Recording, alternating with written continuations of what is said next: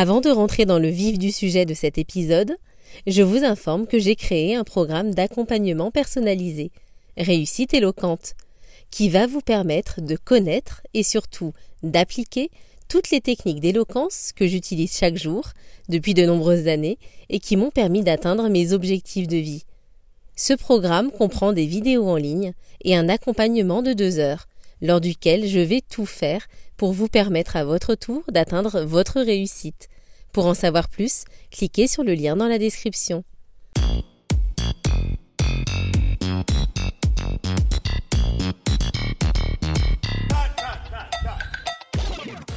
Bonjour et bienvenue dans ce huitième épisode du podcast Réussite éloquente, le podcast qui vous met sur la voie de votre réussite oratoire.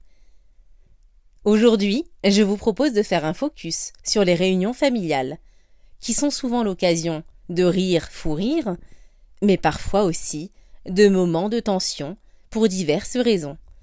C'est toute la différence entre une communication créative et une communication réactive. En communication et dans la vie en général, vous ne pouvez pas changer le comportement de vos interlocuteurs, mais vous pouvez changer le vôtre pour faire en sorte que vos échanges soient constructifs. C'est ce que l'on appelle la communication non violente. Dans cet épisode, je vous dévoile mes quatre conseils pour discuter et débattre sans finir par vous battre. Jaugez vos émotions. Avant de prendre la parole, je vous invite à faire le point sur votre état émotionnel. Vous sentez-vous en colère, triste, fatigué, frustré. Si vous êtes dans l'un ou l'autre cas, qui relève d'un mal-être physique ou émotionnel, avant d'aller à la rencontre des membres de votre famille, arrêtez-vous cinq minutes. Sortez prendre l'air et respirez profondément pour oxygéner votre cerveau. Ou alors écoutez l'une de vos musiques préférées.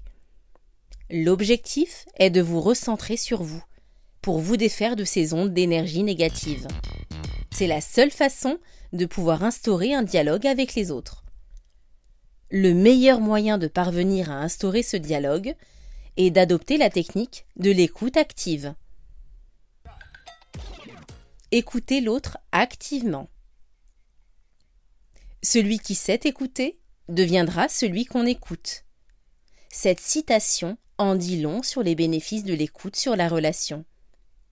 Écouter, c'est respecter à partir du moment où vous montrez ce respect à votre interlocuteur, il vous le rendra. Je vois trop souvent des personnes qui se coupent constamment la parole, pensant que cela leur permettra de prendre le dessus sur l'autre pendant leur conversation. Eh bien, en réalité, c'est tout le contraire qui se produit. Si vous avez été témoin de ce type de scène comme moi, vous êtes certainement de mon avis. Sans écoute, nous n'obtenons rien. Au contraire, si vous prenez le temps d'écouter celui ou celle qui vous parle, si vous prenez réellement en compte son point de vue, vous en sortirez grandi. Ce temps d'écoute est précieux. Il va vous donner le temps de construire votre réflexion et de préparer vos éventuelles objections, si vous n'êtes pas d'accord avec ce qui a été dit. C'est pour cela que vous avez intérêt à ne pas communiquer en fonction de votre ego. Lors de vos réunions de famille, je vous conseille d'éviter à tout prix de répondre du tac au tac. Cela révélerait que vous parlez avec votre ego et que vous voulez trouver réponse à tout. De la même façon, élever la voix ne sert strictement à rien. Cicéron disait Les orateurs élèvent la voix quand ils manquent d'arguments. En réalité, hausser le ton est la meilleure façon de révéler que vous n'avez rien à dire sur le fond. Ne cherchez donc pas à démontrer que vous en savez plus que votre interlocuteur. Cela suppose bien sûr de lâcher prise sur ce que l'autre peut bien penser à votre sujet. Faites preuve d'empathie. L'empathie correspond à la capacité de se mettre à la place de l'autre, afin de comprendre ses pensées et ses émotions. Pour que vos réunions familiales se passent bien, mettez-vous à la place de celui ou celle qui vous parle. Après l'avoir écouté, faites l'effort de changer de perspective.